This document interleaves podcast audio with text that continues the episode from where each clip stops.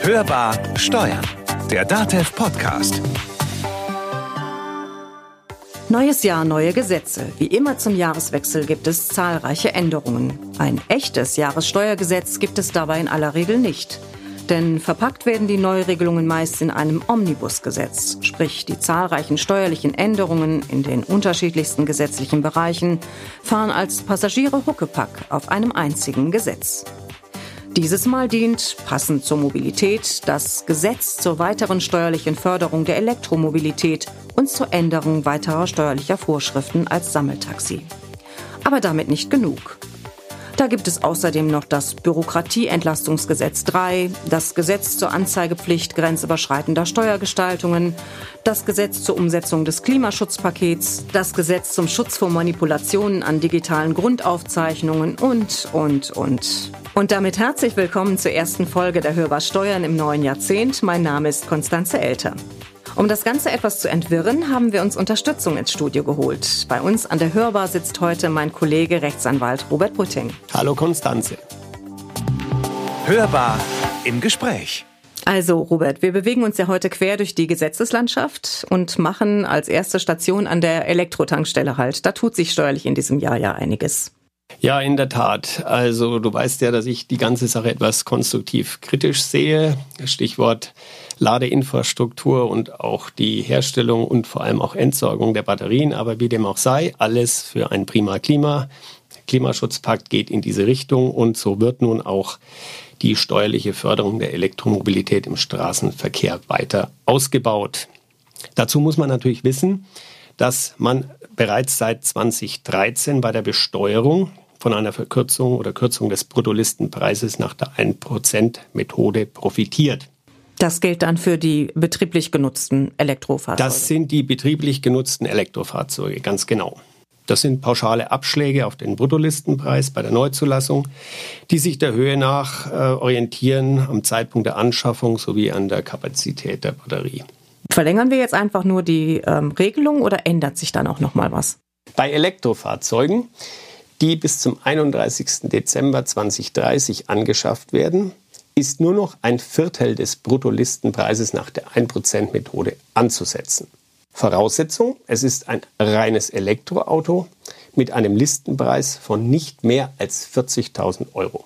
Und für Hybridfahrzeuge, davon gibt es ja auch einige, gibt es da auch eine Neuregelung oder eine bestimmte Förderung über die Steuer? Also bei Hybridfahrzeugen und auch bei teureren Elektrofahrzeugen darf der halbe Bruttolistenpreis bei der Berechnung zugrunde gelegt werden, wenn das Fahrzeug bis zum 31. Dezember 2030 angeschafft wird. Bei diesen Fahrzeugen äh, ist aber auch noch eine weitere Voraussetzung gegeben eine Kohlendioxidemission je gefahrenem Kilometer von höchstens 50 Gramm beziehungsweise eine stufenweise größere Mindestreichweite bei ausschließlicher Nutzung des elektrischen Antriebs. Jetzt kann es ja auch sein, dass sich ein Unternehmen überlegt, nicht nur normale Dienstwagen mit Elektroantrieb oder mit Hybridantrieb zu kaufen, sondern vielleicht auch Nutzfahrzeuge. Würde sich das lohnen? Bei Nutzfahrzeugen ist unter bestimmten Voraussetzungen im Jahr der Anschaffung sogar eine Sonderabschreibung in Höhe von 50 Prozent der Anschaffungskosten zusätzlich zur normalen Absetzung für Abnutzung AFA möglich. Dies erstmals bei einer Anschaffung in 2020. Es muss ja auch nicht unbedingt das Auto sein, auch wenn es vielleicht elektrisch ist. Es gibt ja durchaus viele Arbeitnehmer, die lieber radeln möchten zur Arbeit. Kann man sich das auch steuerlich fördern lassen? Also es besteht ja schon seit längerer Zeit die Möglichkeit, dem Arbeitnehmer betriebliche Fahrräder zu überlassen. Auch Elektrofahrräder. Diese Regelung wurde nun bis zum 31. Dezember 2030 verlängert. Die Räder dürfen allerdings nicht schneller als 25 Kilometer pro Stunde fahren. Andernfalls werden sie als Kraftfahrzeug eingestuft. Und wie genau funktioniert das dann mit der steuerlichen Förderung? Die Arbeitnehmer können von ihren Arbeitgebern ein Fahrrad oder auch ein E-Bike erhalten, ohne diesen geldwerten Vorteil versteuern zu müssen. Vorausgesetzt ist, der Arbeitgeber stellt das Rad zusätzlich zum normalen Lohn zur Verfügung. Zusätzliche Steuervergünstigungen gibt es für Räder noch in Form einer Gehaltsumwandlung. Die Arbeitnehmer müssen dann nur den halben Bruttolistenpreis des Rads als geldwerten Vorteil versteuern. Und darüber hinaus, ganz neu, besteht auch noch die Möglichkeit zur Pauschalierung der Lohnsteuer.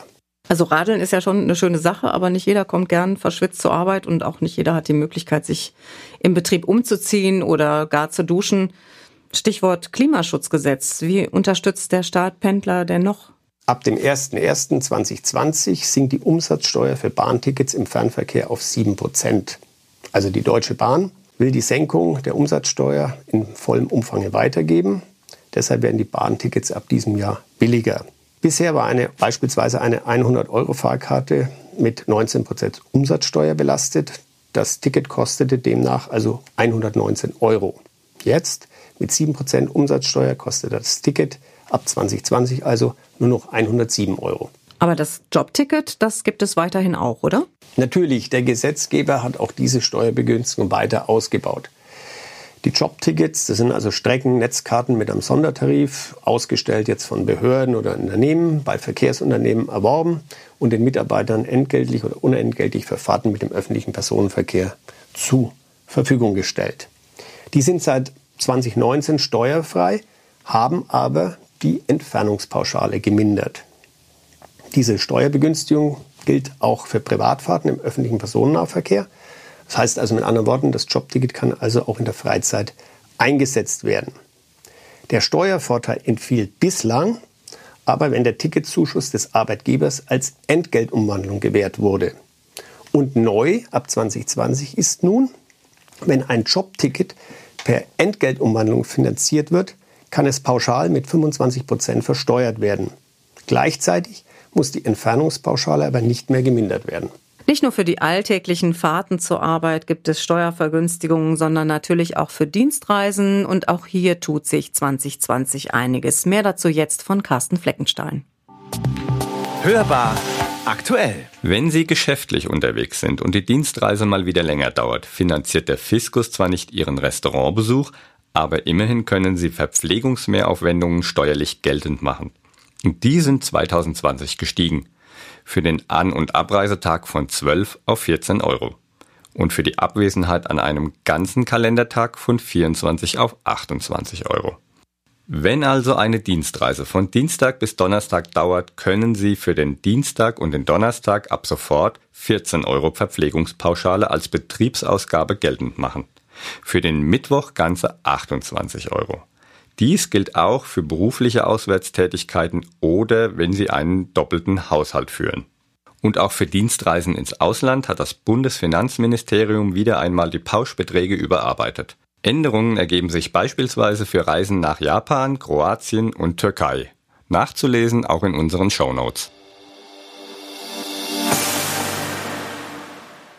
Ja, leider ändert sich nicht alles unbedingt zum Besseren für die Steuerpflichtigen. Ein großer Aufreger war und sind ja die strengeren Vorgaben für elektronische Registrierkassen. Robert, über was genau streiten sich denn da die Experten und was ärgert die Unternehmer? Ja, das habe ich heute Morgen, wie ich ähm, mir eine Kiste Cola gekauft habe, im Frankie auch am ähm, eigenen Leib gespürt. Ich habe also bezahlt und dann hat mir der Mann an der Kasse gesagt, hier ist Ihr Bon. Also er ist verpflichtet, einen Beleg auszugeben. Also kurzum, es geht darum, ab 2020 besteht eine Verpflichtung zur Belegausgabe. Rechtsgrundlage für dieses Gesetz oder für diese Neuerung ist, so muss man sagen, für diese Neuerung ist das Gesetz zum Schutz vor Manipulationen an digitalen Grundaufzeichnungen, kurz Kassengesetz. Also ab 2020 besteht eine verpflichtende Belegausgabe bei der Verwendung eines elektronischen Kassensystems. Jeder Buchungsvorgang, das heißt bei jedem Geschäftsverfahren, muss ein Beleg oder Bon erstellt und dem Kunden oder Gast in der Gastronomie zur Verfügung gestellt werden. Das heißt, ich muss dann, wie zum Beispiel in Italien oder auch in Österreich, jetzt immer meine Bons alle mitnehmen und ansonsten Angst haben, dass die Polizei mich anhält? Nein, das ist bei uns, äh, sagen wir mal, nicht so streng. Äh, private Kunden müssen die Bons nicht mitnehmen. Anders aber im B2B-Bereich, wenn im Bereich des Handels, die müssen die Bons mitnehmen und auch entsprechend aufheben. Und gibt es von dieser Regelung so gar keine Ausnahme? Wie bei jedem Gesetz oder bei jeder Neuregelung gibt es natürlich auch Ausnahmen und dieses bei der Belegausgabepflicht nicht anders. Ich muss da jetzt ein bisschen ausholen. Die Finanzbehörden können nach 146a Absatz 2 AO bei ähm, Unternehmen, die Waren an eine Vielzahl von unbekannten Personen verkaufen, aus Zumutbarkeitsgründen von einer Belegausgabepflicht absehen. Konkret heißt das, bei bestimmten Gruppen ähm, sind das Fälle von Erleichterung, wenn die Einhaltung der durch die Steuergesetze begründeten Buchführungs-, Aufzeichnungs-, Aufbewahrungspflichten unerträgliche Härten für die Unternehmen darstellen würden. Dann kann von dieser Belegausgabepflicht abgesehen werden. Und die Bewilligung, die ist auch rückwirkend möglich. Das heißt, wenn ich jetzt also zum Beispiel Bäcker oder Metzger bin und beim Finanzamt, ja, ich denke mal, anrufen reicht da nicht, da muss wahrscheinlich ein schriftlicher Antrag gestellt werden, darum bitte, dass mir doch bitte diese, dass ich von dieser Pflicht ausgenommen werde, dann kann das Finanzamt das gestatten, muss es aber nicht, richtig? Richtig. Ähm, ich sehe das so, ein, ein Bäcker, große Bäckerkette äh, oder Filialen, ähm, müssen dann bei, der zuständigen, bei ihrem zuständigen Finanzamt einen entsprechenden Antrag stellen und die Behörde wird dann aus Zumutbarkeitsgründen nach einem pflichtgemäßen Ermessen entscheiden. Sollte sie den Antrag ablehnen, geht es dann ganz normal ins Widerspruchsverfahren. Mit der Belegausgabepflicht ist es ja nun leider noch nicht getan in puncto Kasse. Es gibt ja jetzt auch noch seit 2020 die Pflicht, die Kassen, also die elektronischen Kassen mit zertifizierten technischen Sicherheitseinrichtungen auszurüsten. Was genau heißt das denn jetzt? Die äh, elektronischen Kassen oder Kassensysteme sollen durch diese technische Sicherheitseinrichtung fälschungssicher werden. Ursprünglich war ja geplant, äh, dass zum 01.01.2020 diese Zertifizierung schon äh, greifen sollte, aber da hat es natürlich äh, massiven Widerstand gegeben. Und so wurde nun eine Nichtbeanstandungsfrist, sage ich mal, bis Ende September 2020 dieses Jahres sozusagen als Nichtbeanstandungsregelung gewährt. Muss ich mir dann jetzt als Unternehmer eine neue Kasse kaufen oder kann ich das irgendwie nachrüsten lassen? Nun, es ist ja so, äh, wenn wir jetzt mal auf die bargeldintensiven Branchen blicken, wie jetzt die Gastronomie oder den Einzelhandel, die stehen ja schon seit längerer Zeit verstärkt im Fokus der Finanzprüfung. Das gilt jetzt auch für hm, andere Branchen wie jetzt Foodtrucks, Handwerker oder Friseure. Die benötigen eine Finanz Amt- oder finanzkonforme Registrierkasse eigentlich schon seit länger. Wenn man die nicht hat, dann ähm, käme es ja zu einer Nachschätzung. Und aus dem Grund ähm, ist es notwendig, auf eine elektronische Kasse umzusteigen, die auch GOBD-konform ist. Und ähm, diese elektronischen Kassen, die kann ich dann ohne weitere Probleme und vor allen Dingen ohne größere Kosten auf diese technischen Sicherheitseinrichtungen nachrüsten? Naja, ich gehe mal davon aus, dass das schon erhebliche Kosten äh, mit sich bringen wird. Man muss ja letzten Endes äh, dann spätestens September 2020 eine solche ähm, zertifizierte äh, Kasse vorweisen. Und wenn man die nicht hat, dann wird es halt Probleme mit den Finanzbehörden geben. Und ähm, die Tatsache, dass es jetzt verlängert wurde bis äh, in den Herbst hinein, das äh, ist ja ein Beleg oder Beweis dafür, dass die Umstellung nicht so einfach ist und die wird natürlich auch entsprechend Geld kosten. Gibt es denn eigentlich noch diese ganz normale offene Schubladenkasse, die jetzt überhaupt nicht elektronisch ist oder ist das in Deutschland sogar gar nicht mehr gestattet? Also man muss hier schon aufpassen. Äh, es besteht in Deutschland keine Pflicht, auf eine elektronische oder digitale Kasse umzusteigen.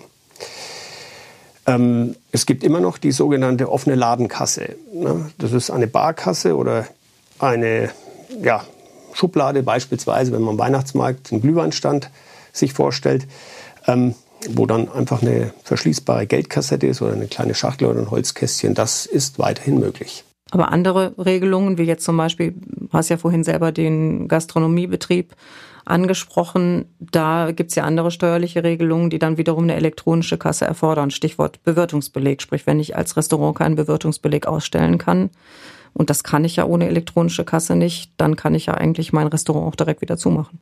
Ja, also in der, in der Gastronomie, äh, in einem richtigen, regulären Gastronomiebetrieb wird es jetzt auf jeden Fall eine Verpflichtung zur elektronischen Kasse geben.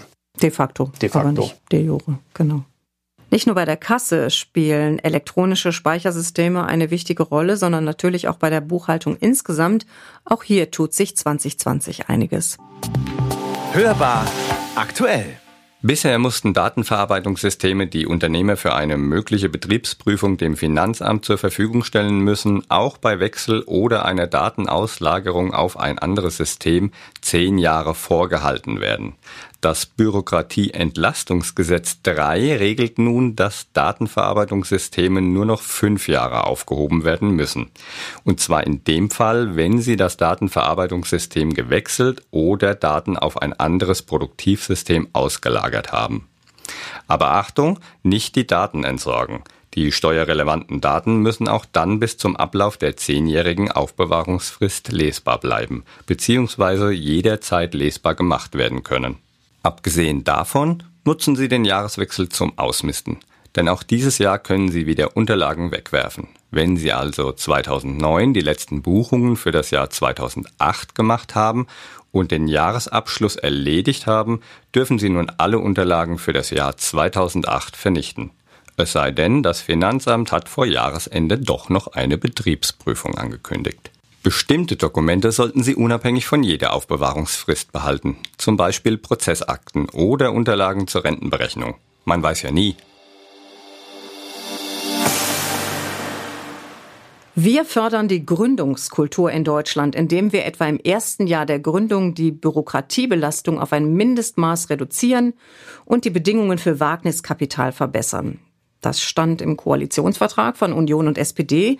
Und dort wurde bereits vor zwei Jahren vereinbart, dass das Bürokratieentlastungsgesetz 3 kommen soll. Darin sind jetzt nicht nur die genannten Vereinfachungen bei der Archivierung festgeschrieben, für Existenzgründer und für kleine Unternehmer besonders wichtig, die umsatzsteuerlich relevante Kleinunternehmergrenze wird angehoben. Endlich, Robert, oder? Genau. Bei den kleinen Unternehmen wird die Umsatzgrenze nun von 17.500 auf 22.000 Euro angehoben. Für viele Experten ist es viel zu gering angesetzt, aber wie dem auch sei, es ist nun mal so. Wer die Kleinunternehmerregelung nutzen will, darf nun mit Blick auf das vorangegangene Jahr bis zu 22.000 Euro Umsatz erzielen. Und er muss trotzdem keine Umsatzsteuer heben. Voraussetzung ist aber, dass er im laufenden Jahr nicht mehr als 50.000 Euro Umsatz macht.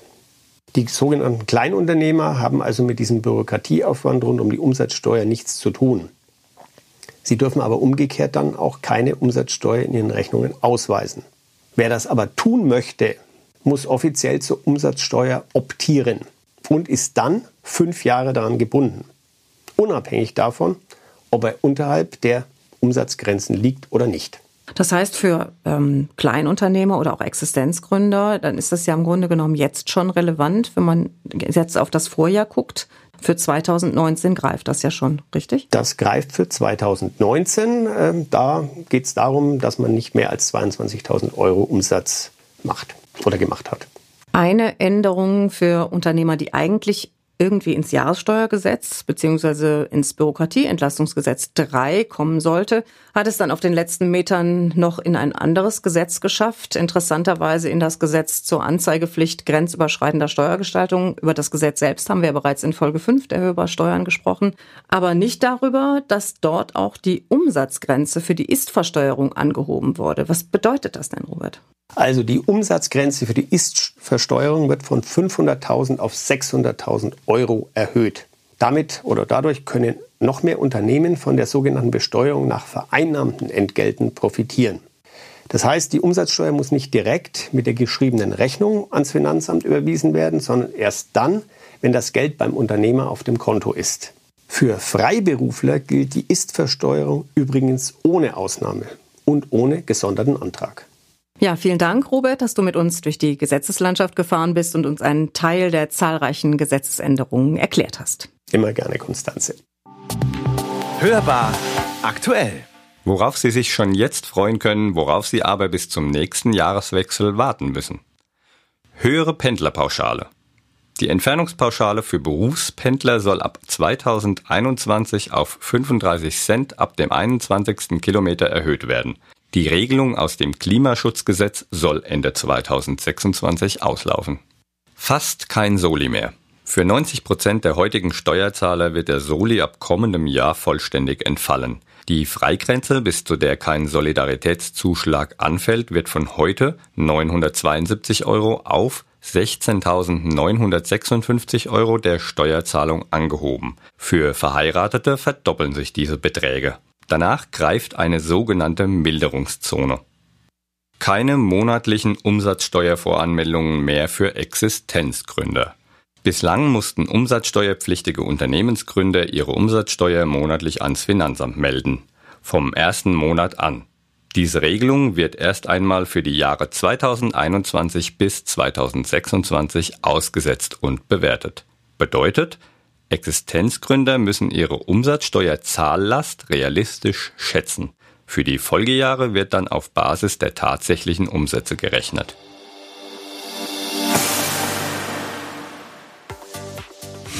Oh Mensch, Carsten, was ist los? Hast du Stress? Ja, ich habe Stress. Ich habe nämlich Hunger und wir sollten die Sendung mal abmoderieren. Aber Stress, das wäre doch auch mal ein interessantes Thema für unseren Podcast, oder? Ja, machen wir doch. Nächste Sendung Ach so. um Stress 4.0. Was ist das denn? Ja, Stress 4.0 hängt mit Digitalisierung zusammen. Also Industrie 4.0, Digitalisierung. Die ganze neue schöne Welt bringt auch Stress mit sich. Und da ist es ganz interessant, dass ausgerechnet die Jüngeren Stress kriegen wegen der Digitalisierung. Naja, da können wir mal gespannt sein, was du da so rausgefunden hast mit deinen Gesprächspartnern. Hören Sie also rein. Nächstes Mal, wenn es um den Stress 4.0 geht und bis dahin lassen Sie sich nicht allzu sehr stressen. Das war Hörbar Steuern, der DATEV Podcast. Wenn es Ihnen gefallen hat, dann freuen wir uns, wenn Sie uns abonnieren, teilen und natürlich auch, wenn Sie uns weiterempfehlen. Wenn Sie uns etwas zu sagen haben oder Themenanregungen haben, dann können Sie uns auch eine E-Mail schreiben unter podcast.datev.de. Mein Name ist Konstanze Elter. Ich wünsche Ihnen eine gute Zeit und hören Sie wieder rein. Hörbar Steuern. Der DATEV Podcast.